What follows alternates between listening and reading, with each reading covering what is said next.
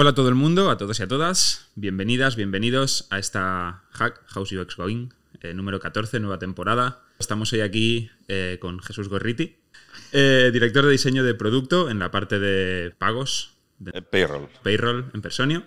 Y former VP of Digital Design en Royal Bank of Canada. Primer diseñador, al menos que conozcamos nosotros, que ha sido C-Level desde un puesto de diseño en un banco grande a nivel internacional. Y además con Daniel Martín, director de diseño en High Experience, y yo Álvaro, que ya ha estado en algunas, en algunas otras hack, eh, director de operaciones de High Experience. Hola a todos, ¿qué tal? Eh, lo primero de todo, mm, más allá de las presentaciones a nivel de títulos de cada uno, que son un poco frías, eh, Jesús, no sé si nos quieres contar un poquito quién eres como persona profesional, digamos, más que, más que un rol. Me llamo Jesús Gorriti, eh, llevo siendo diseñador ya más de veintipico años, estaba pensando el otro día cuando empecé a diseñar. Eh, he sido diseñador, he sido manager, he sido, bueno, de todo. En algún momento, si alguna tarea de diseño que había que hacer, la he hecho porque había que hacerla y soy diseñador. Diseñador como... Diseñador. Como entidad, ¿no? A nivel de mindset, a nivel de manera de abordar. Bueno, me gustaría considerarlo que sí, pero sí, venga. Perfecto, bueno, un poco... es que ahí vamos con un poco de truco, porque nosotros sí que ya hemos escuchado un poco, en, otro momento ya hemos escuchado a Jesús y que, te quería agradecer que, vinieras, porque tenía ganas también de, de, charlar contigo. Algo que me gustó mucho, que era eh, tu definición de diseño. Bueno, mía no es. Bueno, ya no es, pero la dijiste tú, entonces, bueno, de momento te atribuye a ti y después tú dices de dónde viene. Venga, voy a explicar un poco por qué. La gracia está en que yo no estudié diseño. Eh, yo cuando empiezo a estudiar, que es el año 94, prácticamente no hay títulos de diseño en España. Y no solo eso, no sabía que existía la posibilidad de ser diseñador. O sea, una cosa que en mi entorno... Es algo que en, la educación formal, incluso hasta avanzada, no, no, se dice nunca, no se habla nunca de, de qué es esto. ¿De qué es esta profesión? No, en mi entorno, vamos, eran, era todo pues publicistas, había, había ingenieros, había físicos, farmacéuticos, pero no había el diseñador como un ente que podía existir en un entorno profesional. La cuestión es que empecé a trabajar muy pronto, porque tampoco se me daba bien el tema académico de exámenes y, lectura. Yo soy una persona que aprende haciendo cosas. Es una cosa que luego aprendí. Aprendí como aprendí mucho más tarde. Que también es una cosa que yo en aquel entonces exploraba muy poco. es una cosa que no, que no, se, no te enseñan cómo, a cómo aprendes tú. Te dicen, este es el libro, este es el examen y, adelante. Totalmente. Yo creo que, es un factor común en gente de diseño. El haber sido malos estudiantes eh, muchas veces, y no, no por falta de capacidades, sino por falta de adaptación a, esa manera de hacer. Mi objetivo era, ser, era ser arquitecto. bueno, eh, hombre, hay, muchas, hay muchos paralelismos. La cuestión es el, el objeto cambia.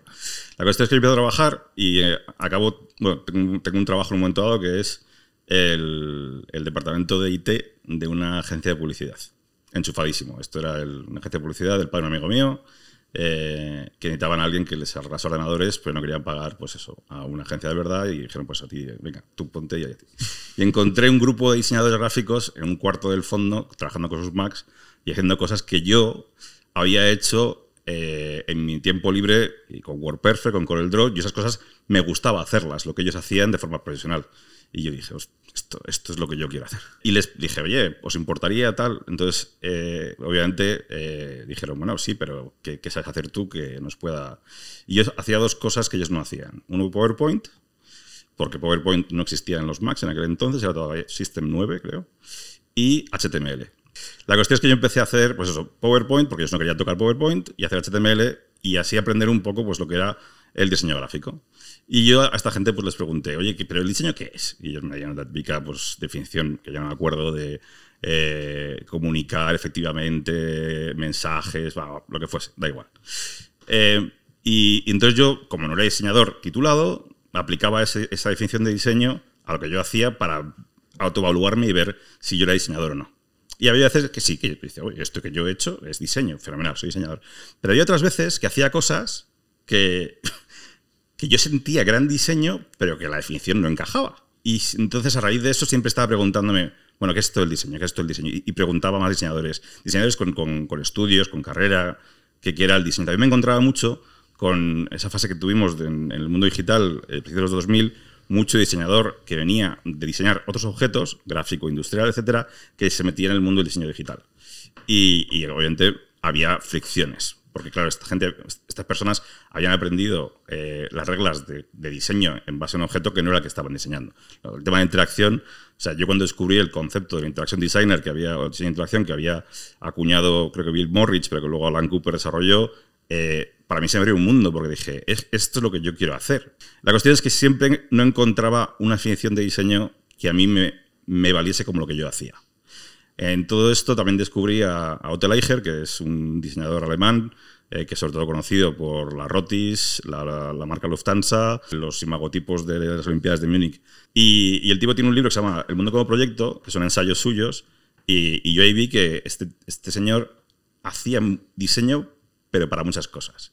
Y, miraba, y miraba el mundo con unos ojos que yo decía, esto, es, esto me interesa, esto cómo, esto cómo, cómo se piensa. Y años más tarde, en un libro de, investigación, encontré una cita que fue la que me abrió el, mundo de un economista que se llama Herbert Simon, que ganó el premio Nobel de Economía en los años 70, no me acuerdo qué año, por su trabajo en temas de cómo se toman decisiones.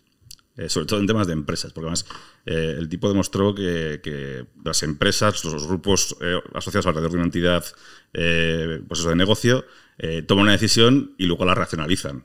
O sea, realmente no se toman decisiones así como así. De hecho, muchas veces se usa, hasta aquí adelante un poco de acontecimientos, pero se usan algunas herramientas tipo el design thinking bien y otras veces se usan para justificar lo que, lo que ya has definido. Totalmente. Entonces, este señor hizo mucho trabajo de investigación sobre qué era el diseño. Y tiene una definición que es eh, la que tú decías, que es la que a mí me ayudó a, a entender mejor qué es lo que yo hago, que es, él dijo, diseñar es intentar encontrar eh, caminos eh, de acción o formas de, accionar eh, un cambio de estado del estado actual a un estado preferido. A mí me gusta mucho, primero porque no me limita a un objeto, lo que, lo que sea lo puedo aplicar de mejor o peor manera. Obviamente, un diseño gráfico que solamente diseño gráfico va a ser mucho mejor que yo siempre a la hora de aplicar diseño gráfico, pero yo lo puedo aplicar a otras muchas cosas que cuando me he metido en, en diferentes empresas de producto, en consultoría, me ha ayudado a ver lo que Simon se refiere. Primero, es una acción, diseñar, es un verbo.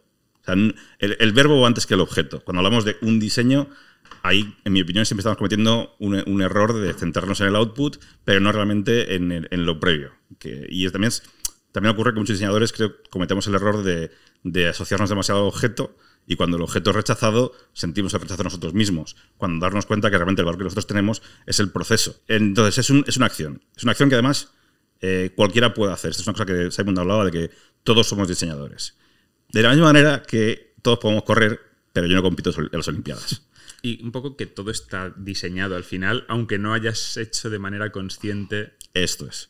Siempre has tomado una decisión en la cual has planteado, voy a cambiar este estado actual a un estado preferible. Y la palabra preferible o preferido en economía se utiliza a la hora de eh, evaluar qué es lo que te motiva a ti en busca de un cambio o en busca de una... Cuando vas a elegir algo, ¿qué preferencias tienes? Y lo bonito de la palabra preferencia es que es una palabra neutra. Cuando alguien me dice que diseño es hacer cosas delightful o un palabra similar, hay veces que, que no, que quieres algo que vaya más lento, o quieres algo que vaya más rápido, o quieres algo que sea más, más feo, o, te da igual que sea bonito. O sea, Craigslist para mí, que es uno de los mejores dominios de la Internet, lleva con el mismo diseño de los años 90, factura millonadas y objetivamente o sea, es parco, pero, pero está muy bien diseñado. Es el debate que tenemos siempre con Amazon, ¿no? Bueno, Amazon es, la, maldad hecha, hecha, dominio web. Pero, pero sí, sí, o sea, es, que es, que hay veces que el diseño es tomar la decisión de que visualmente no tiene que tener un estilo visual súper moderno, rompedor. O sea, no es Nike que parte de su valor de marca es estar continuamente reinventando un estilo visual para que sea fresco. No. De hecho, se asumirían probablemente muchos riesgos si Craigslist decidiera que de, golpe va a cambiar determinadas cosas con el volumen de tráfico que ya está entrando habituado a ese... Cuando tú trabajas con algo todos los días, acabas cansado de eso. Pero tú no eres el cliente.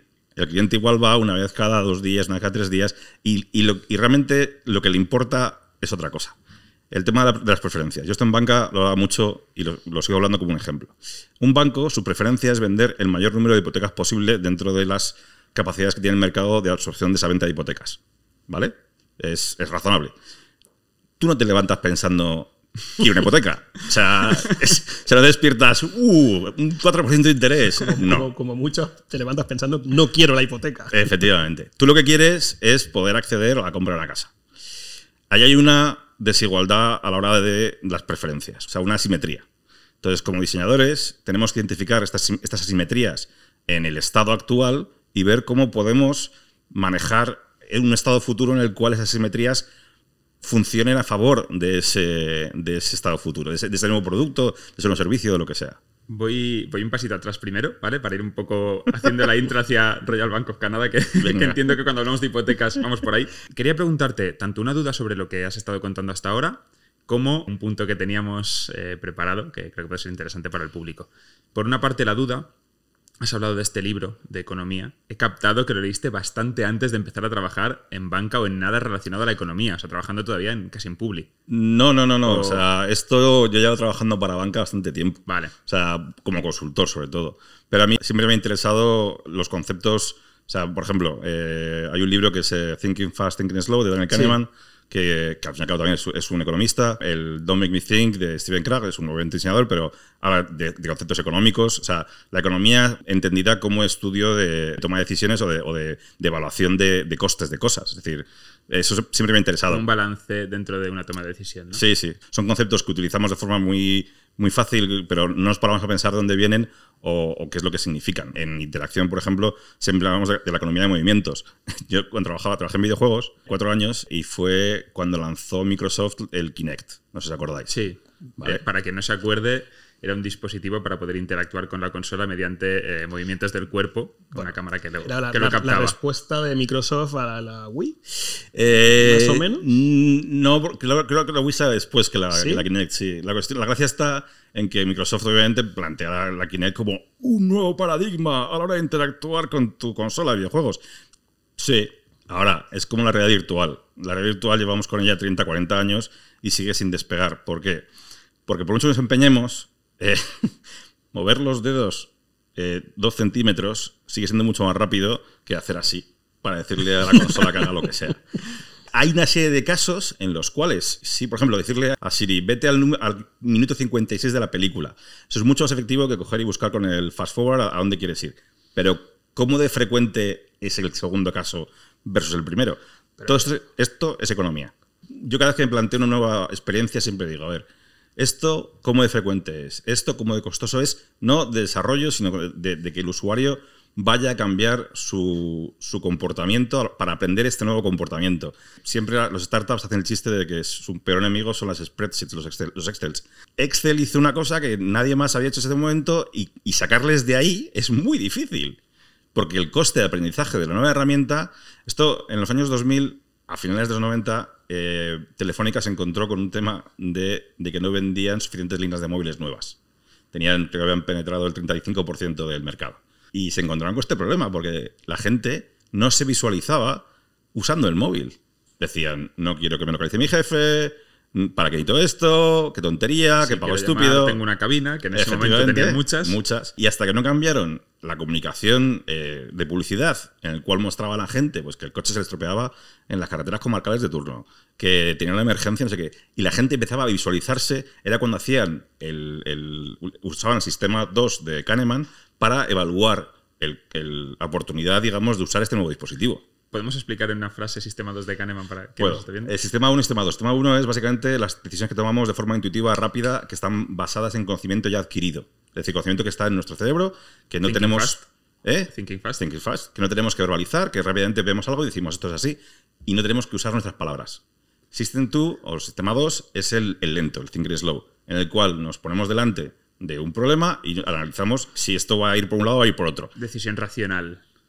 Racional. Entre comillas, bien Ra Racionalizada. Sí. Dentro de... La cuestión es que ¿cuál es, ¿qué incentivo tienes tú para usar uno u otro?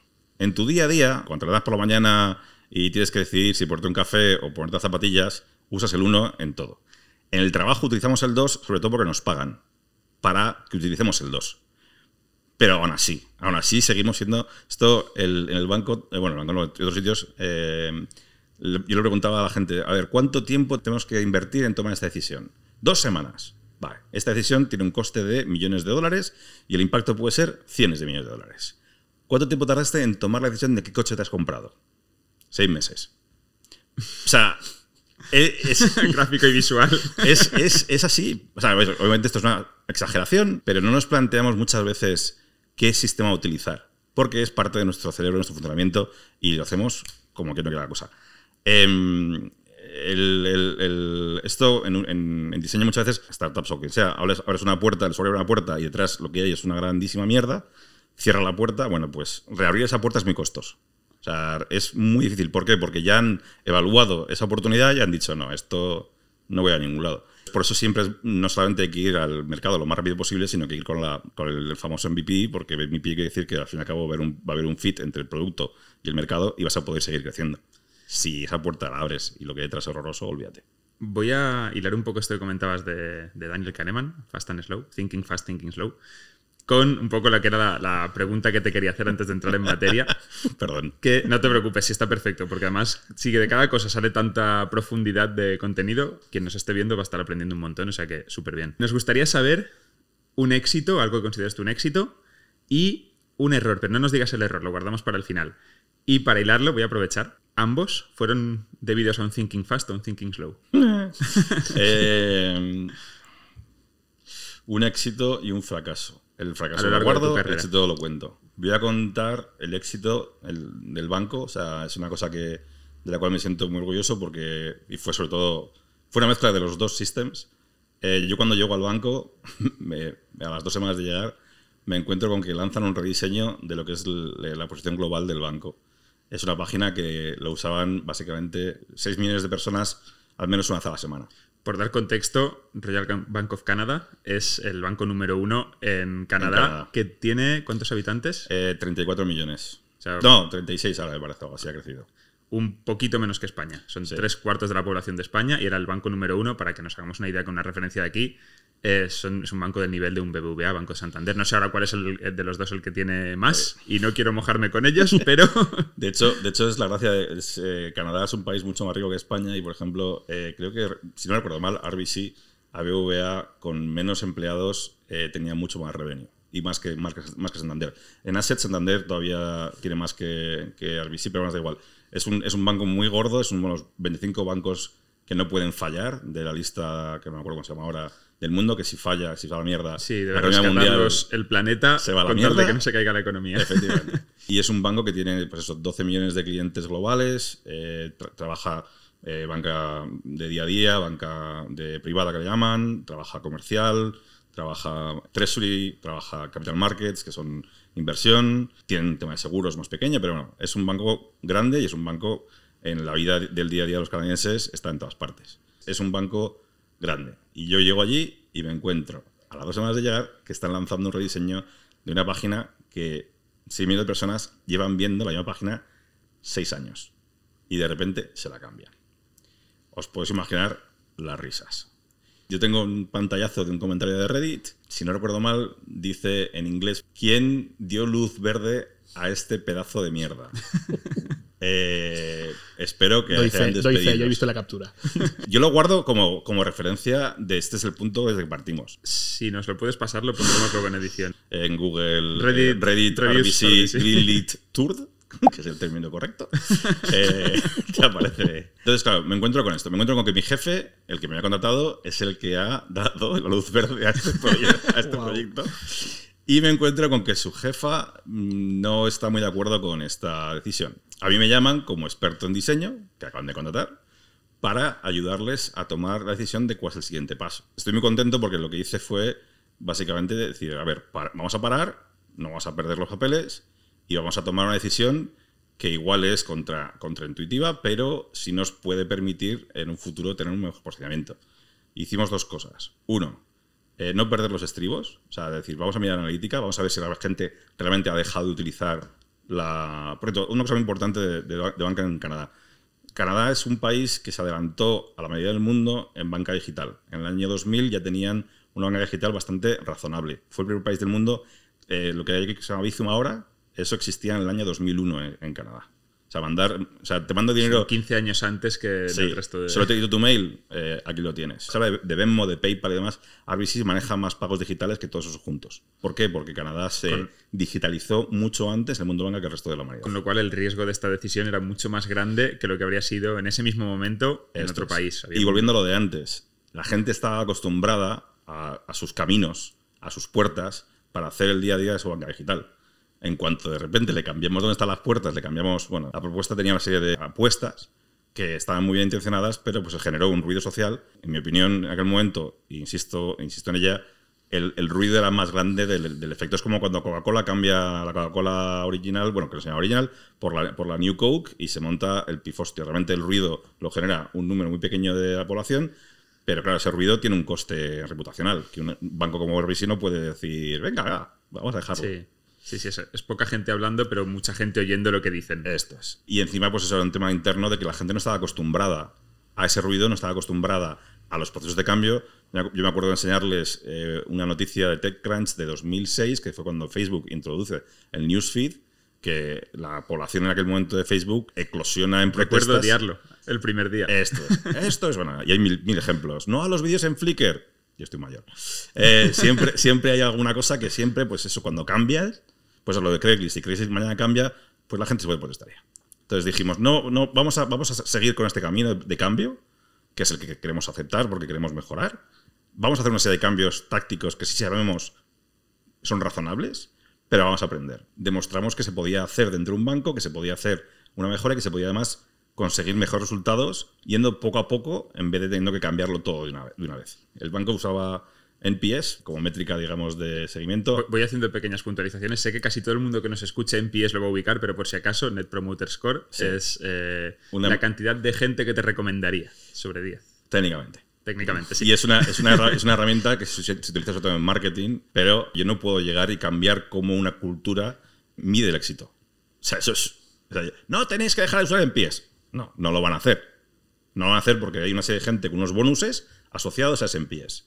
Y esa gente va a decir, no me toques el bonus. con razón. Y entonces, por ejemplo, lo que sí que hice fue eh, asociar NPS con attrition rate. Attrition rate es cuántos clientes te, te, dejan en un periodo de tiempo concreto. Al seguir la evaluación de uno y de otro, podríamos más o menos decir, sí, este no está indicando lo mismo que este, vamos bien. Si, si, si de repente uno indicaba una cosa y otro otra, hay que investigar por qué se contradicen. Pero si los dos van con la misma tendencia, uno a la baja, que es attrition rate, y otro a la alta, que es NPS, todo bien. Es un validador. Efectivamente. Cuando lanzamos esta nueva versión del banco, el NPS pasó del 65% al 30%. Y fue como LOL. Todos los bonos de todo el mundo. A la mierda. En menos de un año ya recuperamos al 60 y pico por ciento. De hecho, sobrepasamos. Es, el, entiendo, ese es el éxito, ¿no? Ese es el éxito. O sea, conseguimos, uno, atajar una crisis. Dos, crear una cultura de desarrollo continuo, de estar todo el rato iterando, sacando al mercado. Atajar la crisis. Eh, cambiar la cultura. Cambiar la cultura interna y conseguir eh, sobrepasar el performance anterior de la, de la, banca digital. Realmente hacer, hacer, un progreso, no solo remontar la, esto el es, problema. Esto es. Eh, de hecho, tengo dos, dos, pantallazos de la versión de, me, de mediados de 2016, que fue con la que atajamos la crisis, y otro de 2018. Los ves y son prácticamente iguales, pero te enseño cómo cambiaron los funnels de ventas, las conversiones, el task completion, o sea, todo lo que son métricas de uso, se duplicaron. O sea, con, con, cambios que aparentemente no son importantes. ¿Puedes dar un ejemplo de una de esas métricas que cambió y cuál fue el pequeño elemento que le hizo mejorar? Pues mira, cuando tú estás trabajando, o sea, volviendo al tema del sistema One System 2, ¿vale?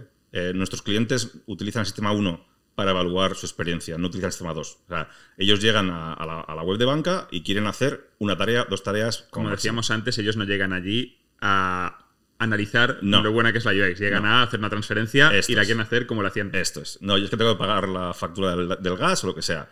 No, se, no, se, no vienen a decir, oh, qué cosa más bonita. No, no, eso no es su, su, su intención. Entonces, eh, ¿cómo es esto? El, eh, una cosa que pasa es que cuando tú estás en un proceso de sistema 1, integrar cálculos mentales de números que estás viendo en la pantalla es muy difícil. Eh, entonces, y muchas si veces. Es un reto complejo comprometido como es la economía de cada uno. No, o sea, y, o sea, tú ves una lista de números, si te pongo, si te pongo abajo eh, otro número más gordo, tú vas a asumir que eso es la suma. Y no te vas a parar a decir si eso es la suma o no. Vas a asumir. Vas a confiar en que tu banco está sumando bien. Esto es. Bueno, pues nosotros teníamos el número arriba. y eh, el, no lo veían. Ese número para ellos no existía el número gordo.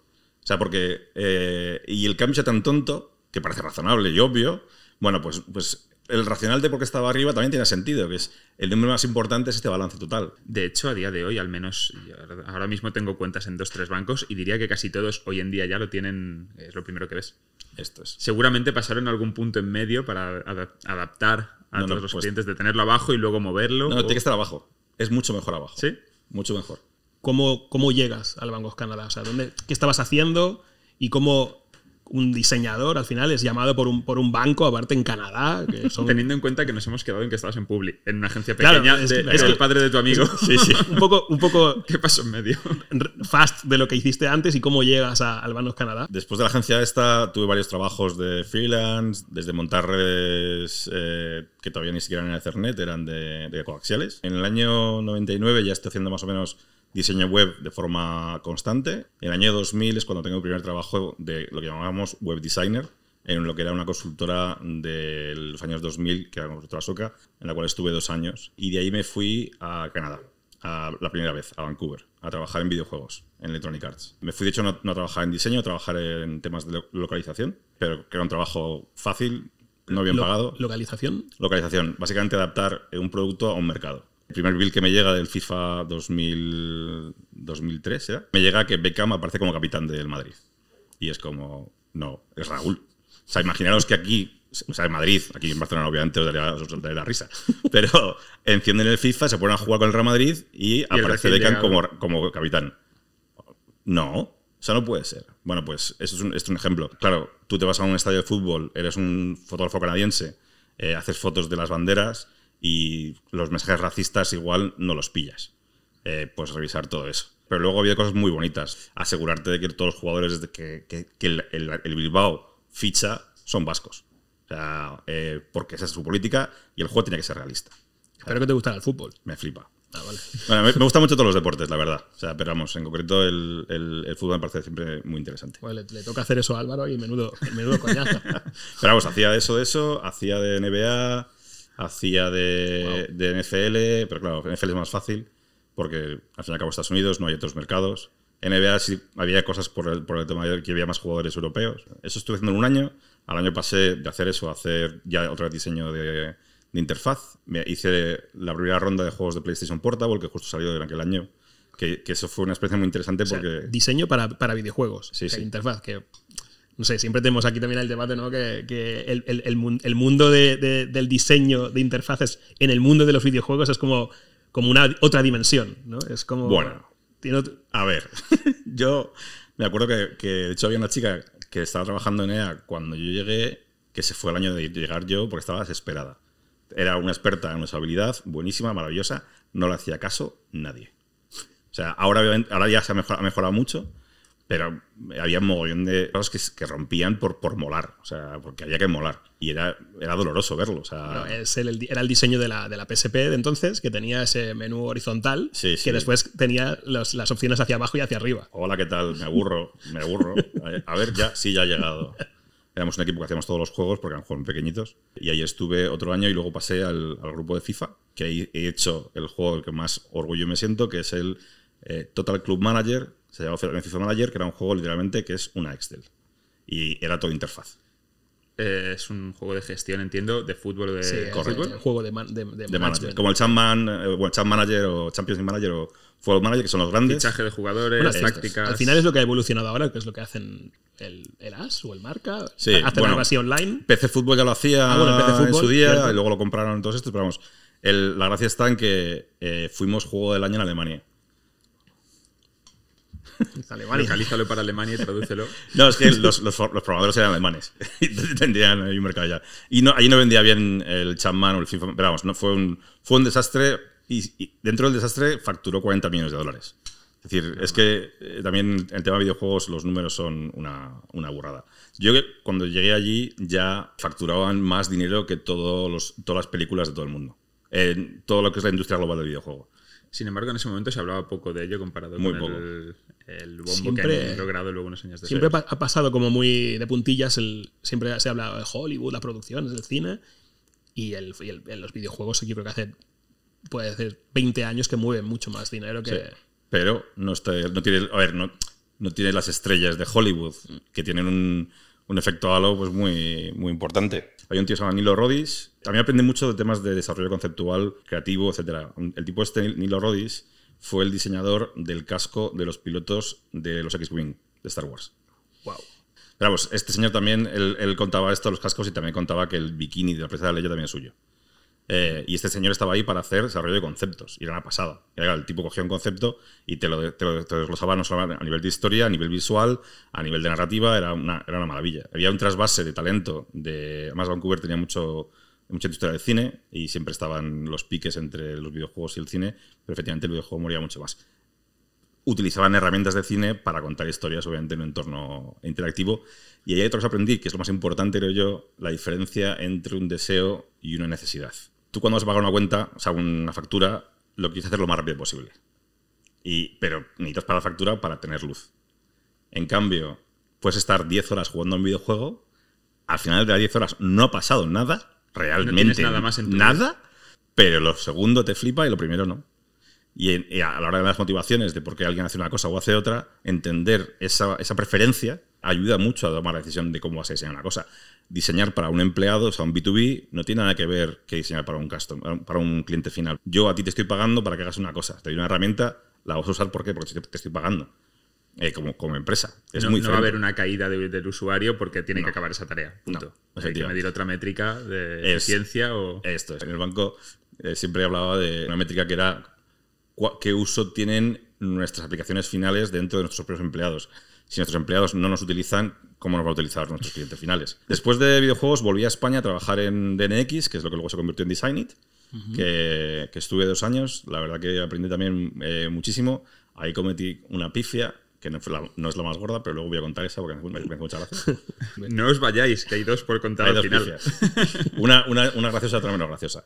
Pero ahí ap- aprendí mogollón eh, también de temas de, de innovación, de temas de design thinking, de, de- y luego me volví a encontrar con una cosa que no echo, no echo de menos, que es el cliente eh, español.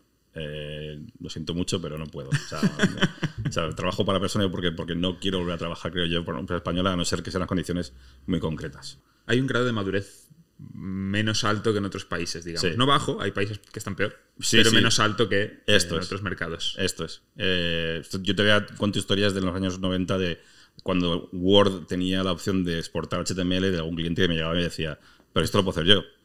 Y claro, cuando un cliente te dice que, que evalúa tu valor de esa manera, pues vete de ahí. O sea, sal, sal corriendo, vete a otro mercado.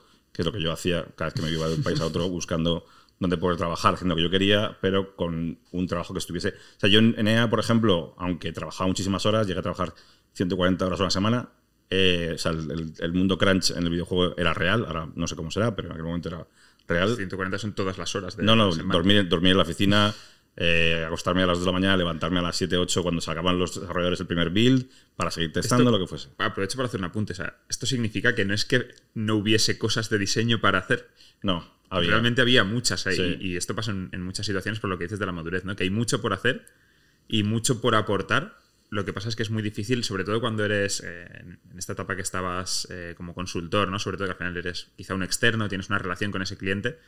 Si no hay del otro lado una respuesta lo bastante madura a lo que haces o una interacción fluida, pues llega un momento que, por mucho que tú pongas, Sí, también es una combinación de- del, del mundo management, o sea, de, eh, de que hay en diseño, en mi opinión, sigue habiendo muy poco buen manager. Veníamos de, de los directores creativos de los 90 que eran eh, di- dictadores en potencia, que se creían los dioses del mambo y que, y que no entendían cómo llevar, eh, cómo llevar equipos porque no lo necesitaban, no tenían ningún tipo de motivación o incentivo para, para cambiar sus formas de ser. Me he ido de sitios pues muchas veces por, también pues, porque no, no estaba a gusto con el entorno en el cual eh, yo me estaba desarrollando profesionalmente. De hecho, no quería ser manager. Ahora llegaré a este, a este punto. De DNX, eh, bueno, Designit, me fui a Idealista a llevar eh, el producto de Idealista News, a, a lanzarlo. Tenían, una- tenían un, un- un foro muy, muy, un foro que realmente era una lista de correo muy activo y querían convertirlo en un producto de, de- de media, pero tuve la mala suerte en el año 2008, eh, la crisis mundial de financiera, eh, y el mundo real estate, el mundo del inmobiliario, lo llevó muy, obviamente lo afectó muchísimo, y ahí me, me despidieron. Eh, que fue una experiencia, por un lado, muy dolorosa, porque cuando te quitan la agencia sobre tu futuro, pues te sientes fatal. Aprendí, por ejemplo, que es mejor eh, tomar una decisión racional. No intentar meterte a nivel de evaluar performance, evaluar si te gusta más esta persona u otra. No. O sea, si tú tienes que tomar la decisión de despedir a alguien por temas de control de coste, etcétera, esa decisión tiene que ser lo más fría posible. Porque así no te planteas este o este, esta o esta. No. Dices, este es el criterio, lo voy a aplicar. Sea quien sea. Cuanto menos lleves y más cobres, a la calle. Ahí entra mucho la política del país en cuanto a despidos y se decide por un tema de números, no es. Pero es mucho más fácil aceptar que no, que es una que decisión. Tu perfil en ese momento, o sea, tu posición en ese momento es la que ha desaparecido. Es una decisión de negocio y ya está. Tuve la, buena mala suerte de decirle a mi jefa en Shopify: Oye, eh, este rol no tiene sentido, eh, bueno, o nos sobra un diseño de diseño. Eh, tienes dos, uno en, en tu zona horaria y otro en Europa. Pero, por ejemplo, ahí yo ya llevo años haciendo estas cosas y, sé que esa decisión era, la correcta. ¿Me sigue doliendo? Por supuesto. Pero es mucho más fácil para la persona a la que despiden aceptar esa decisión si se hace de una forma que siga un, racional externo a tu persona. Que no sea tú me caes bien, tú me caes mal. Mm. Es vamos a despedir porque te vamos a recortar costes. Esa es la historia real. Y, y hemos aplicado este criterio y te ha tocado la China. Así es. Sí, básicamente eso, aplicar. La aplicación de un criterio que conlleva que mm, justo... un criterio observable y, objetivo, no un criterio porque a mí me apetece. Esa es, esa es la clave. Y ahí eh, me puse a, trabajar de freelance y ahí fue cuando apareció Fior. Fior estaba en un proceso de expansión. Eh, Helsinki, Berlín y, y Londres. Acaban de recibir inversión y querían abrir más oficinas. Y Madrid era una de las que querían abrir por dos razones. Uno, era uno de los países donde empezaba a haber más crecimiento en el mundo digital después, del, después de la crisis financiera, sobre todo en Telco. Y las personas que llevaban la oficina de Helsinki, una de Zaragoza y otra de Asturias. Y claro, se conocían el mercado, conocían la gente y resultaba relativamente fácil abrir, abrir en, en Madrid. A mí me contratan como empleado número 2 de Madrid, literalmente diseñador de interacción senior, pero tenemos un crecimiento tan fuerte, tan rápido, tan grande, nos va tan bien, que pasó a ser director de diseño en menos de un año. Y de hecho esa oficina pasó de dos personas a 35 en dos años. Cuando todo el mercado decía que nos íbamos a dar la hostia padre, nuestras tarifas eran el doble o el triple que el resto de tarifas del mercado. Pero demostramos que el diseño tiene valor, que el diseño se puede vender muy bien. Teníamos un portfolio maravilloso, unos casos de éxito de movilidad brutales, pero también lo hicimos muy bien. O sea, hicimos la primera aplicación de iPad nativa de un banco, que fue para BVA, la sucursal americana y la aplicación de BVA de iOS nativa eh, fue la primera vez que Apple puso una aplicación de banca como destacado en su App Store. Y ahora estaba pensando, un gran cambio también para ti, porque pasas de estar siempre o cliente o consultor a estar en agencia. A estar en agencia como consultor, llevando equipo y encima eh, con responsabilidades de, de, cuenta de resultados. Cuando, volviendo a lo que decía, que yo no quería ser manager. yo quería ser manager porque había tenido muy malas experiencias con, mis managers, pero es que además la responsabilidad de llevar las, carreras de otras personas me aterrorizaba. Yo tenía, o sea, yo conocía muy bien el equipo, mucha gente había traído yo, sentía que les debía cuidar, digamos, de ese equipo, pues me metí a, hacer eso. Porque lo que hago es aplicar diseño a, esto, a llevar equipos. Esto es muy eh, interesante. Eh, luego, aparte, eh, he sido jugador de rugby y tengo muchas ideas sobre. Los equipos son cosas que hay que cuidarlas. No puedes, no puedes llegar y decir eh, contrato a los mejores y ya está. hay que tener detrás una, una, filosofía, un cariño, un cuidado y siempre ten en cuenta que si en el equipo tú no eres nadie. O sea, el equipo estás tú solo. Y si estás tú solo, no vas a crecer. Si vas a hacer lo que te den tus ocho horas, que normalmente no es lo suficiente para absolutamente nada. Y cuanto más mayor estoy, menos, menos horas tengo disponibles de mi cerebro funcionando bien. En su, momento no quería aceptar, porque por eso, porque he dicho de las experiencias y demás, pero se me, se me ha dado bastante, bastante bien. Tuve la suerte también de que dos años en Madrid me ofrecieron irme a, a llevar el equipo de diseño de Nueva York y San Francisco. Me fui a Nueva York a vivir, fue una maravilla de experiencia y a la vez horrorosa por muchas razones en 2013 nos adquirió Accenture, que también aprendí muchísimo de todo eso, de ser adquirido, de integrarte en una cultura más grande. Ahí viene la historia secreta de cómo acabé en el Royal Bank of Canada. Durante un año estuve viajando por todo Estados Unidos con Accenture vendiendo Fjord. O sea, me llamaban mm, gente, vente a no sé dónde a vender Fior, tal. Y yo, pues, me iba tan tranquilo a. Fase de tu carrera de comercial. De comercial. Pero yo no lo sentía como comercial porque yo estaba contando lo que yo creía que era lo que había que hacer. Es mucho más fácil vender cuando. Cuando no estás vendiendo, cuando Esto estás es. explicando lo que haces y sabes es. que lo haces bien, que cuando estás vendiendo. Bueno, pues acabamos en, un, en, en Montreal vendiéndole al National Bank of Canada, National Bank of Canada, que es un banco pequeñito, eh, una aplicación móvil, que no la vendemos. Eh, pero eh, me, todo, o sea, me llevo bien con la gente de Accenture, la gente del banco muy maja, etcétera, todo, todo bien. Claro, me, vuelvo, me vuelvo a Nueva York y en 2014 me ofrecen volverme a, a Madrid, pero llevar yo ya la oficina de Madrid solo y hacerme cargo también de Milán y Sao Paulo. Sao Paulo era un mercado que habíamos abierto nosotros desde Madrid y Milán eh, me apetecía mogollón porque es un mercado que sí que el diseño lo valora. Además era comp- competir con Frog, que Frog Milán estaba súper fuerte, en fin. Me parecía muy interesante el, el desafío. Nos volvemos a Madrid y Madrid es cuando me contactan, eh, estoy llevando otras oficinas, que claro, son tres oficinas que además cada una estaba en un... En una franja horaria dispar. No, no, en un mercado distinto de Accenture. Yo tenía en un momento dado cinco o seis jefes.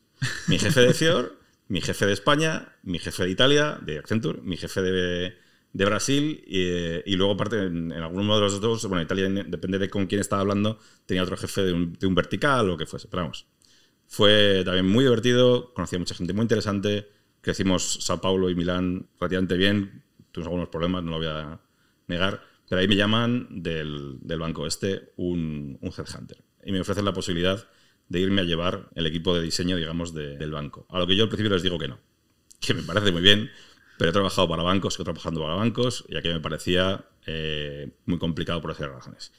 Pero hablando con ellos, vuelven a la carga, me, me dicen, mira, vente a hablar con nosotros, me voy a Canadá, les conozco, y veo un banco que solo tiene un mercado, un banco que tiene una posición privilegiada en el mercado, y un banco que están dispuestos a escuchar. A la pregunta de qué pasará cuando yo os diga que no a algo y vosotros no estéis de acuerdo, me dicen, no te preocupes. Los primeros dos años te vamos a proteger, digamos, tu campo de acción, eh, vas- no vas a tener problemas de contratar, de no sé qué. O sea, me, dan unas condiciones que me dicen, puedo tener éxito en este, en este banco. Voy a ir, ahora que has contado un poco cómo llegaste hasta allí, el rol del diseñador y del equipo de diseño en las distintas organizaciones, distintos tipos de entidad, ¿no? ya sea en banca, en videojuegos, en consultora.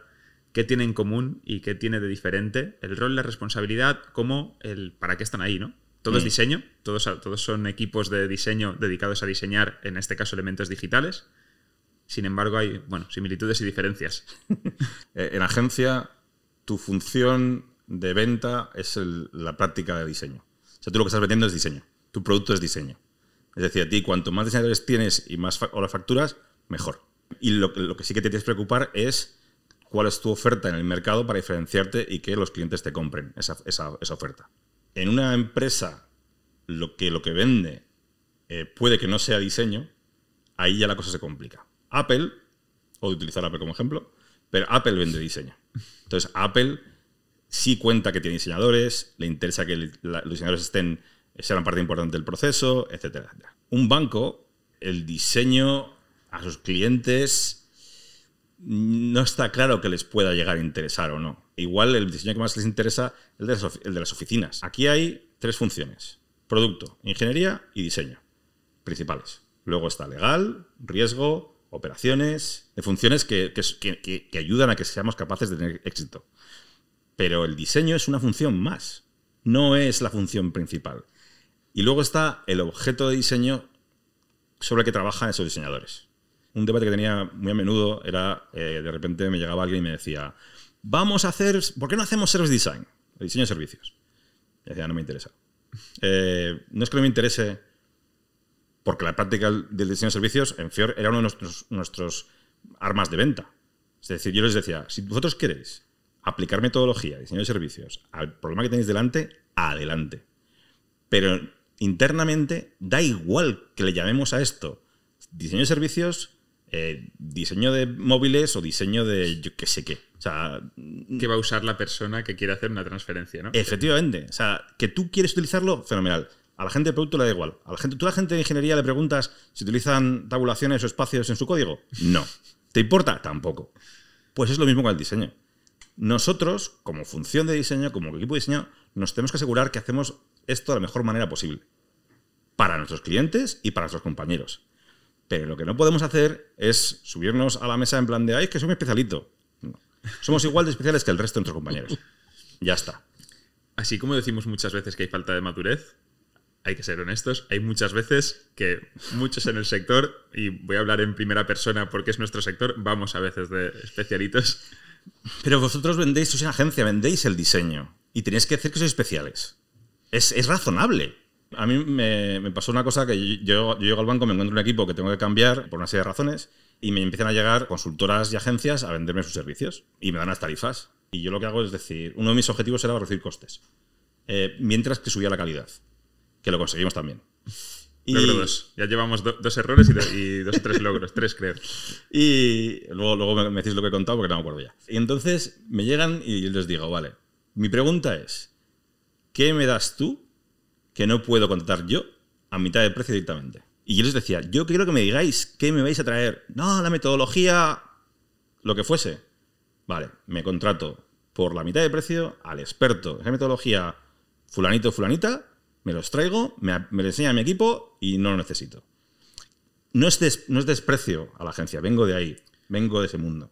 Pero yo tengo una, una ¿cómo se llama? Una obligación para con, más sobre todo como ejecutivo, tenía obligación para con los inversores de la empresa y los clientes de la empresa. Y yo no puedo justificar un millón de dólares cuando realmente gastarme la mitad tengo el mismo impacto y mantengo el conocimiento dentro del banco. Como agencia hay que saber hacer una venta que, que sea interesante, no solo a nivel de narrativa, sino a nivel de números para la persona que tienes delante. Esto es. Eh, hay, bueno, voy a entrar en temas que igual no son el, el tema de hack, los paso muy, muy superficial, ¿no? Pero hay ventas de perfiles pues, hiperespecialistas, cubrir picos de trabajo, sostener valles. Hay unas determinadas unos determinados servicios o áreas en los que se, se da soporte, o servicios más largos cuando van apoyados de eh, pues formaciones, ayudar a acrecentar un equipo, pero siempre con un poco siendo empáticos desde, digo agencia, pero desde cualquier entidad externa que trabaja con otra, con que la otra entidad pues tiene sus números y sus resultados y obviamente tiene que primarlos porque, a ver, si el cliente se arruina tampoco te va a pagar, entonces eh, hay que ser un poco... Se puede quedar a medias. Hubo, hubo un momento muy, muy gracioso no sé si puedo contar esto, pero lo voy a contar igual que más da luego que me, que me demanden. Eh, que estábamos, el... me, me estaba, estaban, vinieron a presentarnos eh, unos ex compañeros de Accenture tres proyectos para hablarnos de movilidad y tal. De los tres proyectos, dos los había hecho mi equipo de, Italia, bueno, uno, de Italia y otro de, otro de Madrid.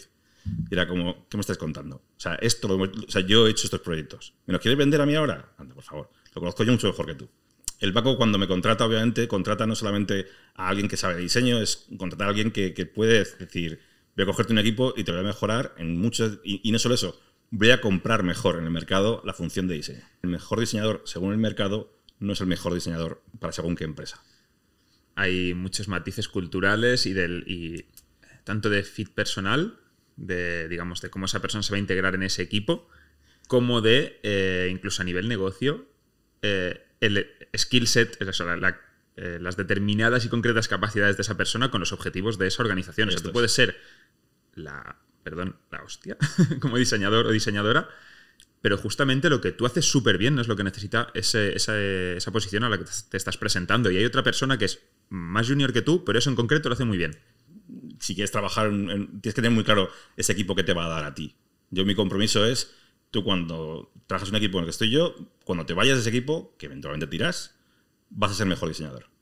Eh, ya veremos en qué métricas, en qué métricas, qué garantías, qué dimensiones, pero ese es mi compromiso con, con, la persona que entra en mi equipo. A ver si nos puedes dar de un par de tus experiencias, no sé si las que tú quieras elegir, la de videojuegos, una de consultora, sería muy interesante tener la de banca y otra.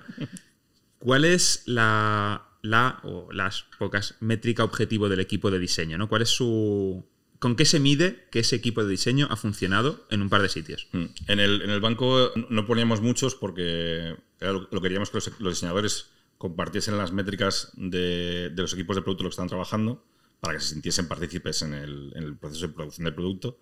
Eh, pero teníamos métricas como equipo que eran eh, eh, uno que era temas de retención, de, que la gente no se vaya, o sea, que la gente esté más tiempo con nosotros que la media del mercado, buscábamos temas de diversidad, eran muy importantes. no podíamos monitorizar toda la diversidad que queríamos por temas de privacidad. Si tienes un equipo de 100 personas, eh, no puedes decir, eh, queremos que al menos haya un tanto por ciento transgénero, porque en cuanto hay ese porcentaje, lo hemos conseguido, la gente ya sabe, digamos, quién puede ser esa persona transgénero, y eso es. Canadá, por ejemplo, se lo lleva muy bien. Podríamos mirar género visible. ¿Diversidad dentro del equipo o, o también clientes? el estar, dando un servicio que no impacte. clientes, clientes el banco lo conseguía de sobra. O sea, eso. Canadá es muy fácil. Canadá es un país que, eh, bueno, en Toronto en concreto, la mitad de los torontianos han nacido fuera de Canadá. Y hay distribución de género por todas partes. Esa es una cosa que era fácil. Era nuestro equipo interno, pero lo que nosotros buscábamos era que el equipo fuera una representación de la población canadiense. Vale, en eh, porcentajes generales. Pero, pero eh, además fue, un momento muy, muy gracioso. Gracioso no, la verdad es que fue bastante terrorífico. En el cual hubo una persona, porque hacíamos preguntas, hacíamos preguntas y respuestas cada, cada mes, cada dos meses, y hacíamos que fuesen anónimas. Para mí era muy importante que fuesen anónimas. Era eh, un principio que no, era inviolable para mí. Y eh, en un momento hablamos de esto y alguien mandó una pregunta de cómo se sienten nuestras compañeras al saber que están aquí por una cuota. A la que yo fue como, no. Uf, delicado. Eh, no, esto no es una cuota. Para empezar, aquí no hay cuotas. Aquí lo que hay es una garantía de representación. Y que para que sepáis, el 65% de los graduados en escuelas de diseño en Canadá son mujeres. Y aquí no tenemos 65% de mujeres, tenemos 53% de mujeres. Lo que buscábamos era que, por ejemplo, en proceso de selección, asegurarnos que de 10, candidatos, 5 fuesen mujeres, por ejemplo. Es una forma de... Y, no, y luego no mirábamos, eh, ah, es que estas mujeres... No, no, esa es la forma de hacerlo, no, no por cuotas. Y, la verdad es que, eh, vamos, yo estaba muy contento. ¿Teníais medido también... Em, ahora que hablamos, ¿no? Justamente, claro, si cogemos solo hombres y mujeres en el sentido clásico, pues mitad y mitad, pero ¿tenéis medido también cantidad, porcentaje de población, pues transgénero o no, podíamos. más? Que, a nivel de equipo no podíamos. Pero no, a nivel de población canadiense, ¿teníais dato sí. Y de hecho, a nivel de empresas se, esto hoy en día es un dato que existe en casi todos los países y demás, pero no sé si en la fecha que tú llegaste allí esto ya se Te voy a contar, te voy a contar dos, dos, dos, una anécdota y una, anécdota, una historia muy bonita eh, y la empresa sí lo miraba a nivel de empresa, pero era una, una encuesta anónima. Y en general el banco. Y el banco lleva haciendo esa encuesta desde el año 80 y pico. O sea, no, no, es un banco que lleve dos días. Pero hace unos años dio la casualidad de que eh, la persona que era eh, vicepresidente ejecutivo de distribución, que es ventas del banco, transicionó. Una persona transgénero. Sí, sí, transicionó. Cincuenta y pico años, eh, estando ya, o sea, estando ya en esa posición. Efectivamente. Con lo cual, durante el, valor de estar allí en un banco con, una, con un rol directivo y decir, oye, pues. Y, fue el, bueno, el CEO y el co-CEO los que hicieron todo el proceso de. Bueno, le dieron, básicamente hicieron una llamada con toda, la, con toda la empresa, en el cual esta persona explicó su proceso y ellos estaban ahí apoyando. O sea, hablaron un poco al final, pero fue. O sea, tú piensas un banco español. LOL. Es que directamente, o sea, me gustaría decir incluso que me lo imagino y que iría mal, pero es que directamente no me lo imagino. Esto Creo que, que, es algo que se, se escondería. Es no lo que decimos al principio de, la charla, ¿no? Ese, esa diferencia cultural que tenemos que vamos como con un poco de... Pero bueno, a ver, España está muy bien, España está muy bien a nivel de tolerancia eh, general, pero sí, sí o sea, cuando ves las encuestas, temas de, de aceptación, pero tenemos una cultura detrás. Mi chaval, que, ha pasado de un contexto canadiense a un contexto español, lo cuenta. O sea, como en el colegio dice, pero es que aquí, o sea, los chavales son mucho más, no violentos, pero hablan de, una, hablan de forma mucho más violenta de, ciertas cosas. Y ya está. O sea, claro, Canadá es un país que ha crecido a base de la inmigración de la tolerancia y de, y de ser así y de, y de, no ser americanos, que siempre hay algún chiste, o sea, sois majos porque no queréis ser americanos. Eh, pero bueno, e, es, efectivamente es otro, contexto. Yo cuando pasó, más estaba, estaba de viaje, creía que iba a ser una llamada horrible, de estas de un anuncio de crisis, no sé qué, y me quedé diciendo que qué cosa más maravillosa. Me, me sentí orgulloso de, de, sí, de, ser parte de la historia. Esto es. Yo no me puedo dejar de preguntarle, que, bailado con la, con la pregunta del principio de, de que era para ti el diseño, pues ahora preguntarte qué, qué le auguras a la al, al, profesional del diseño de ahora, ¿no? Tenemos ahora realidad aumentada, realidad mixta, realidades varias, tenemos eh, inteligencia artificial por doquier. Nuevos, nuevos medios siempre va a haber, creo yo. Bueno, se va a ver, no, no lo sé Pero lo que sí, a mí lo que más me preocupa es el tema de herramientas. Porque eh, hemos eh, asumido, aceptado Figma. Esto no es una crítica a Figma. Figma me parece. De hecho, Figma es posible gracias a la tecnología traída del mundo del videojuego. Eh, sí, el, motor, digamos. hay un vídeo que lo explica uno de los fundadores. El motor de, de multiplayer es un motor de multiplayer. Sea, el poder sincronizar. No, fue narrativa llamarle multiplayer. No, no, no. Fue, la realidad. Fue, que básicamente, bueno, de hecho es, un, es un, está hecho con, con, C, o sea, no es siquiera una tecnología web tradicional. Figma es una maravilla, porque lo que hacen es traer a las personas que antes no estaban en la conversación a la conversación sobre la conversación, que es el objeto de diseño sobre que estamos trabajando. Y han hecho automaciones maravillosas. Ahora, ¿cuál es el problema? Que no estamos, creo yo, de forma crítica, como con Design Thinking o como cualquier otras herramientas que hemos cogido de forma no crítica, las hemos adoptado, aceptado y no nos planteamos cuáles pueden ser las consecuencias de esa aceptación o esa, esa adopción. Llevo hablando del tema de la inteligencia artificial desde 2016. Hay una, una conferencia, en el Interaction 16, de un finés, que ahora no me acuerdo el nombre, la, la, speech se llama Can Computers Design, en el cual ya exploraba posibles escenarios en los cuales eh, ya había herramientas que, digamos, ayudaban a hacer cosas como de, diseño. Dicho esto, inciso, hace 40 años, si tú querías alinear cuatro objetos en una, retícula, te cogías el cúter, recortabas los objetos, te cogías la regla y alineabas. En un momento dado, seleccionas todos, align to the bottom. Eso es, acabas de transferir una técnica que tú tenías a un ordenador. No pasa nada, está ahí para eso. Pero sí que tenemos, creo yo, que tener una conversación a nivel disciplina, craft, como queráis llamarlo, crítica sobre qué cosas hemos dejado de hacer por existir solo en Figma. Para mí el, rol de facilitador de conversaciones del diseñador es una parte todavía poco explorada, que, la definición mía de, bueno, la de Herbert Simon de diseño nos, nos, nos ilumina, que es la de la búsqueda de preferencias, de extraer esas preferencias, que son, son difíciles de extraer, de hecho por eso hacemos mucha investigación con usuarios, pero que los diseñadores en general, volviendo a lo que yo decía antes, yo, yo prefería trabajar con píxeles, con personas, porque los píxeles me hacen caso, trabajar con, con, ese tipo de, conversaciones es muy, es muy difícil. Es muy difícil, muy costoso a nivel emocional, a nivel de que nos hacemos daño a nosotros mismos. Eh, hace poco lo hablaba con alguien, decía, tú piensas que cada vez que un diseñador produce un objeto que él sabe que ese objeto puede tirarse a la basura, da igual porque luego la gente no sabe cómo criticar ese objeto y critica a la persona. Y esa persona tiene que lidiar con ese proceso de, trauma. No es, no es, nada fácil. Pues eso, no estamos parándonos suficiente a analizar esto, analizar el rol que juega Figma o la herramienta de turno en esto, y sí creo en el rol del diseñador como facilitador de conversaciones, de extracción de preferencias y de mapeo de preferencias, pero también creo que no lo hacemos suficiente porque estamos en una ola tan fuerte, tan bonita, tan, tan interesante, que, ¿quién nos va a bajar del, autobús que va tan, tan guay a, la playa? Eso me preocupa. Eh, pero sí creo que tenemos un futuro por delante, pero sí creo que, hay futuro. El futuro está en, eso, en, desarrollo de nuestras capacidades de, de, interpretación y de facilitación, no de workshops, sino de conversaciones y de extracción de preferencias. Pero sí que tenemos que pararnos y decir, exactamente, estas herramientas cómo las usamos. aporto técnica con la herramienta, ¿no? O aporto facilitar un flujo de toma de decisiones. Esto es. Nos gustaría retomar eh, lo que hemos dejado pendiente a todo el mundo al inicio de la charla, que creo que han llegado hasta aquí, aparte porque estaba muy interesante, porque quieren saber esto. ¿Cuáles son los, dos errores y mm, qué recomendarías a personas del sector para no caer en ellos o para tener una carrera más segura en el sector diseño?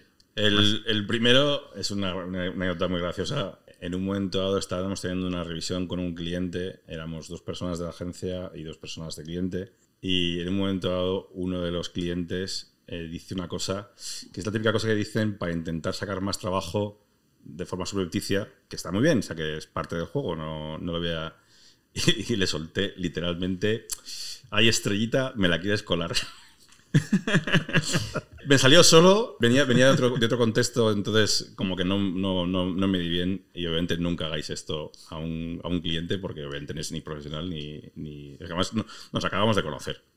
no, era, un cliente que no llevas un año de confianza. Tenías todos los ingredientes. Y la persona que estaba conmigo era mi jefe en ese momento, que acabamos de empezar a trabajar juntos también y entonces os podéis imaginar... Pagaría por un El- plano de la cara ¿eh? ahora mismo. Podéis imaginar el... El el- cóctel completo, ¿eh? Sí, sí, luego salimos de la reunión y se, se entró en el coche y dijo, pero qué hostias ha pasado. Todavía nos acordamos de ese momento porque es, es- es- es amigo y, y la verdad es que fue, fue el momento no gracioso, pero ahora con, lo- con los años, pero sí fue un error. O sea, fue un error de no saber, no saber modular la interacción con un cliente. Eh, o sea, se puede ser gracioso, se puede ser informal, pero no se puede llamarle a un cliente estrellita, pues porque es un cliente y es una persona que igual no le gusta que le llamen estrellita. El segundo error es un error un poco más dramático. Es un error de temas de poder, abuso de poder y machismo. No, en el coche Es es, más que para que pensa- la gente aprenda. pensaba, pensaba en esto porque me, me habías dicho que tenía que contar un error y, y creo que es, que es que hay que contarlo, porque son cosas, historias que hay que contarlas, que efectivamente voy a intentar anonimizarlo lo más posible, pero son estas cosas que no se cuentan suficiente. En un momento dado yo me encuentro en una situación en la cual una persona con la que trabajo toma una decisión personal que afecta emocionalmente a, a otras dos personas dentro del equipo de trabajo en el que estábamos. Mi plan de ataque o mi plan de negociar, negociar esta situación es de hablar con todo el mundo para asegurarme, asegurarme que están bien e, e intentar minimizar el impacto de esta decisión. ¿Vale? Por simplemente saberlo, no, igual, no quiero ponerte en un compromiso. ¿Una decisión que conocías eh, No. antes de que se tomara o que te No, llega no, no, la tomada? encontré. Vale, Bueno, nos la encontramos. vale. La situación sigue eh, más o menos como status quo una temporada. Yo me siento contento con que no se rompa nada hasta que eh, aquello estalla y en un momento dado, pues las dos personas que no habían tomado la decisión se ven afectadas, que se encuentran sin trabajo. La persona que toma la decisión sigue trabajando, ¿vale? Y claro, ahí hay, muchos, muchos problemas de, muchos niveles, por las relaciones laborales que había en ese momento, de, de que la persona que toma la decisión tiene un poder dentro del contexto que las otras dos personas no tienen, y las dos personas que tienen el poder son las que se ven afectadas por esta decisión y acaban sin trabajo. Y yo, reflexionando sobre esto, o sea, me di cuenta de que ya tenía que haber básicamente parado, o sea, puesto el, el pie en el freno. Tomado una posición antes, ¿no? Sobre Sí, el- sí, de decir, ¿qué narices esto de que estamos todos bien? No estamos todos bien. O sea, aquí una persona ha tomado una decisión que nos afecta a todos y esa persona tiene que ser no solo consciente de la decisión, sino que tiene que apechugar el impacto que tiene esta decisión. Esto no puede ser así. Gracias a mi inacción, dos personas acabaron en la calle, pero luego además un grupo de gente se vio expuesto a una situación muy violenta de eso, de abuso de poder, de, de machismo, y yo no supe lidiar. O sea, eh, no supe lidiar porque más, eso, mi, mi obsesión en aquel momento con que todo el mundo sea feliz. O sea, mi buena intención retrasó el impacto real de la decisión, generando más trauma, ma- trauma Si no, no consiguió minimizarlo. Nada, nada, nada, nada, nada. La hostia fue, la hostia fue igual. Eh, por yo, por, por. O sea, el, el- ¿cómo es el dicho? El, el infierno está de buenas intenciones. O sea, muchas veces podemos decir, no, si hago esto, nadie, o sea, voy a, el número de gente se va a ver afectada. En ese momento para, para y realmente analiza qué es lo que está pasando. La decisión que real que tienes que tomar no es la que quieres tomar, nunca va a ser la que quieres tomar, porque es siempre, siempre difícil. Pero esas son las decisiones que hacen que los equipos vayan por buen camino o por mal camino. Son las decisiones que no hablamos de ellas. Pero estas son las que luego dejan, dejan carga emocional, dejan, dejan pozo, dejan. dejan o sea, yo, ahora me obsesiono no con que la gente sea feliz, sino con que el entorno en el que trabajen sea justo. O sea, la justicia es algo que la gente tiene que. Si, si la justicia no funciona, nunca van a confiar en el equipo, nunca van a confiar en la cultura que estás montando.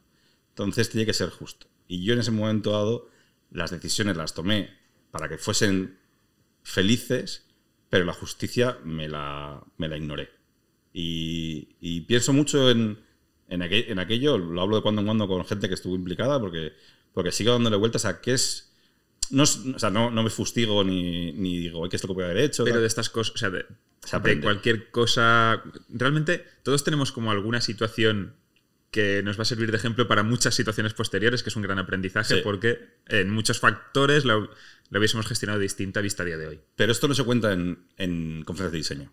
Nadie se para a hablar de, del machismo o del sexismo. Pero sí son conversaciones que no tenemos y que hay que tener. Más en público, lo siento que os esté este podcast metiendo en este- esta movida. No, pero, no, no, sí. Pero ya esto está, ya está lo- perfecto. Cuando vi la pregunta dije, ¿qué voy a contar? Que, que pueda tener impacto y que además sea una cosa que, que sobre la que, digamos, he hablado en petit comité, pero que se habla poco de ella. Por, a ver si estás de acuerdo con lo que voy a decir ahora. Y lo pregunto y puedes decir que no. pero un poco por convertirlo en un tip a, pues, tanto a personas que estén en, en roles de diseño como a managers más más junior que tú, que no tienen por qué ser juniors porque tienes una trayectoria profesional. Hay, gente mejor que muchos No, pero incluso eh, puede haber gente que lleve pues la mitad de tu trayectoria y ya es un super senior comparado con muchas otras posiciones. Y es eh, la mitad. Em, podríamos sacar dos aprendizajes, eh, al menos los que yo saco de lo que tú has dicho. Por una parte, no aplazar situaciones complicadas por el hecho de que sean complicadas y, no tratar de eh, porque a corto plazo genera menos impacto y da más paz eh, evitar esa conversación, no hacerlo, ya que a largo plazo pues lo único que estamos haciendo es empujar el problema pasado mañana. Esa una. Y la otra, eh, no dejar de, como hemos hecho ahora aquí en directo, de autocuestionarnos si estamos afrontando bien eh, determinados temas. Pueden ser dos aprendizajes sobre este... Sí, el- también hay que. Una cosa muy importante es. eh, todos tenemos vidas, estamos, estamos estresados, todos tenemos hay que, hay que ser. Voy a decirte un aprendizaje más, más allá, que es ser bondadosos con nosotros mismos. Hablarlo con gente. De hecho, si tenéis terapeutas, hablarlo con vuestro terapeuta. Si no tenéis, lo recomiendo. Porque son cosas, son decisiones, son cooperaciones difíciles. Tenemos la, la, La responsabilidad. el- la responsabilidad, el, el deber, porque nuestras acciones van a afectar cómo eh, grandes servicios, grandes productos interactúan, modifican, le dan forma a la sociedad. ¿Cómo se construye el mundo de... Y si nosotros somos los, primeros en mantenernos, eh, ser bondadosos con otros, tendremos ese impacto. Y podremos evitar ese tipo de situaciones o al menos manejarlas de una forma un poco más eh, madura, voy a decirlo en aquel momento. Yo, vamos, Sí, me sobrepaso. justamente lo que dices del impacto en la sociedad, aunque si, si eso te hubiera pasado en la sociedad de hoy, al igual, Ya te digo yo que, que- Bueno, no lo sé, porque, porque igual, igual que, igual. pero o me sea, refiero que también influye, ¿no? El, el- el- el empuje de todos juntos también hace que tú vivieras esa situación en aquel momento social, que no es el mismo que el de ahora, y seguramente viviendo la misma situación, aunque tuvieras la misma edad que entonces, a día de hoy, Somos tres hombres, te das cuenta, ¿verdad? Estamos... esto estamos tres hombres porque la mujer que está detrás de la cámara no quería sentarse. No le eches la culpa a la mujer. No le eches la no le culpa. eches la culpa a la mujer, pero- por favor. Voy a decir que, que estamos, y de hecho es una cosa con la, a la que le damos bastantes vueltas, estamos intentando que en las, en las charlas de las hack haya eh, la misma proporcionalidad que tenemos de hombres y de mujeres en agencia, que de hecho somos más mujeres que hombres eh, Sí. en High Experience. Em, no se está dando porque también hay gente que quiere aparecer, gente que no y no va por, eh, por nadie en No, concreto, no, no, pero simplemente porque, bueno, eh, a mí, por ejemplo, me gusta mucho salir, en otras ha salido Roberto, que también le gusta mucho eh, aparecer y hablar, y tampoco for- A mí no. forzamos a nadie. Ahí queríamos montar una, por ejemplo, sobre UX Research con tres mujeres, porque tenemos un equipo de researchers, todas mujeres muy buenas, muy, muy buenas, y pues, por ejemplo, es una que queremos montar en un momento dado. Hoy somos tres hombres, eh, vamos a... Pero Al menos, a al intentarlo, menos, vamos al menos intentando que- que- aceptémoslo, digamos, oye, mira, no, nos no. damos cuenta. pa- pa- pasa, lo sabemos. Y además nos pasa de una manera, em, digamos, natural, que seguro que tiene ese contexto Natural. social que tenemos. No, natu- natural en el sentido de que. De, em, de no buscada, ¿no? De que de, de manera, por inercia, caemos más hombres, aunque en agencia somos más mujeres que, que hombres. Sí, no, Vamos la, a. la inercia, la inercia cultural, eh, que, pues eso. Es que antes se hacía, pues sí, así somos, un patriarcado. to- en toda totalmente, y lo arrastramos. No os preocupéis. Por último, eh, un diseñador, un libro, una herramienta. Eh, diseñador, la Erika Hall, que no es diseñadora realmente, es researcher según ella, es mentira, es diseñadora. Eh, una persona súper inteligente, estudió filosofía, tiene un libro, Just Enough Research, que no solamente es de research, habla de cómo tomar decisiones. Es un libro maravilloso, ella es maravillosa. Eh, si tienes la oportunidad de, verla en directo, verla en directo. Súper lista, pero además, eh, esta, esta fue la que, la que me enseñó lo de, lo de cuánto tiempo tardas en comprarte un coche versus cuánto tiempo tardas en tomar una decisión. Pero vamos, Erika Hall a mí me parece una persona eh, a admirar, a leer, a seguir. Todo lo que dice es interesante. Eh, tiene, de hecho, un- hace poco hizo un podcast sobre el tema con, con el Peter Merhold sobre el tema del, de, de que los diseñadores lo que tenemos que hacer sobre todo ahora es entender mejor los modelos de negocio porque es, donde va a haber las palancas que podemos tirar para cambiar esos estados de los que hablábamos antes. Súper interesante. Erika Hall. Eh, libro. eh, ¿El de Erika Hall? no. Eh, Design is a Job. El diseño es un trabajo escrito por su, por su, par- por su partner, Mike Monteiro. Obviamente soy fan de los dos. Este libro, para mí, eh, me lo regalaron en 2012 y ahí me ayudó a, vis- a visi- visibilizar, visualizar y entender mejor lo que yo hacía, lo que he dicho antes de que soy diseñador, pero nunca me sentí diseñador, siempre he querido entender qué es lo que hago. Me ayudó a entenderlo. Luego, aparte, el- ha sacado una segunda edición en el cual pone más todavía en contexto este tema de, de nuestro rol en el mundo, de nuestra autocrítica, de nuestro del poder que podemos tener como, como grupo, etcétera. Es un tío también súper inteligente, eh, los dos son maravillosos, pero vamos, el libro a mí me, me ayudó a entender qué es lo que hacía, como negocio, como trabajo, de aquella manera. Y una herramienta, la llamada telefónica. Bueno, La- de las más clásicas, pero. Y además de las que se pero- suele. pero la que dejamos a veces re- relegada a la última No, y a veces es- es- se suele aplazar esa conversación incómoda a veces. Sí, y- yo, yo soy, soy introvertido además y, y me cuesta muchísimo. Pero, pero- lo diría. Sí, no, no, lo, lo soy, lo soy. Pero muchas veces una conversación que no quieres tener te puede ayudar a salir de un brete. Pero, pero yo también reconozco que, por ejemplo, a mí me, me, me quita la energía hablar con gente. Me la quita. Y me dedico a esto. Pero es una cosa que. que genera más sobrecarga cognitiva que. Un Creo. poco por, por cerrar, recordarle a todo el mundo que nos esté viendo que nos pueden dejar cuando esto se emita eh, en comentarios de LinkedIn o de YouTube cualquier duda que tengan. Se hará una recopilación y se publicará un post con, con las respuestas. Y por último, decirte que nos hemos quedado con ganas de hacerte muchas más preguntas. Vamos a intentar apretarte. Falta para que última. vuelvas. Y falta una cosa muy importante, que es que te vamos a pedir que nos recomiendes que nomines a alguien para que invitemos en una futura charla. Alex Filitreau. Filitreau. Es una diseñadora de servicios eh, que trabaja sobre todo en el País Vasco, me parece que es. Eh, que me parece una persona muy interesante porque es de las pocas diseñadoras de servicios que realmente han diseñado servicios. Aparte de ser bellísima persona y más baja que las pesetas. Así que. Pues. Alex, eh, te vamos a escribir por algún sitio a ver si, si te apetece venir a vernos. Una, ¿Puedo decir una última cosa? Sí, por supuesto. Eh, todo esto son mis opiniones. Mis opiniones que explican a mi, a mi experiencia. Que vosotros, bueno, vosotros o quien sea que me escuche, puede que esté de desacuerdo con ellas. Me parece fenomenal. O sea, van a seguir siendo mis opiniones. Esto voy a hacer un pequeño spoiler. Estamos viendo si en una futura charla, ya os daremos más info, montamos un poco de debate sobre algunos temas con varias personas relevantes de- del sector. Y ahí habrá mucha opinión. Eh, Me imagino. A ver si te apetece venir. y si no, lo seguiremos hablando. Eh, bueno, sacaremos varios temas y varios leads de equipos y de áreas, pues un poco comentarán su, su visión sobre esto. Muchas gracias a, A a todo el mundo Muchas gracias por por venir. escucharnos, Jesús por venir. A vosotros. Por el Y- tiempo. Ha sido un placer.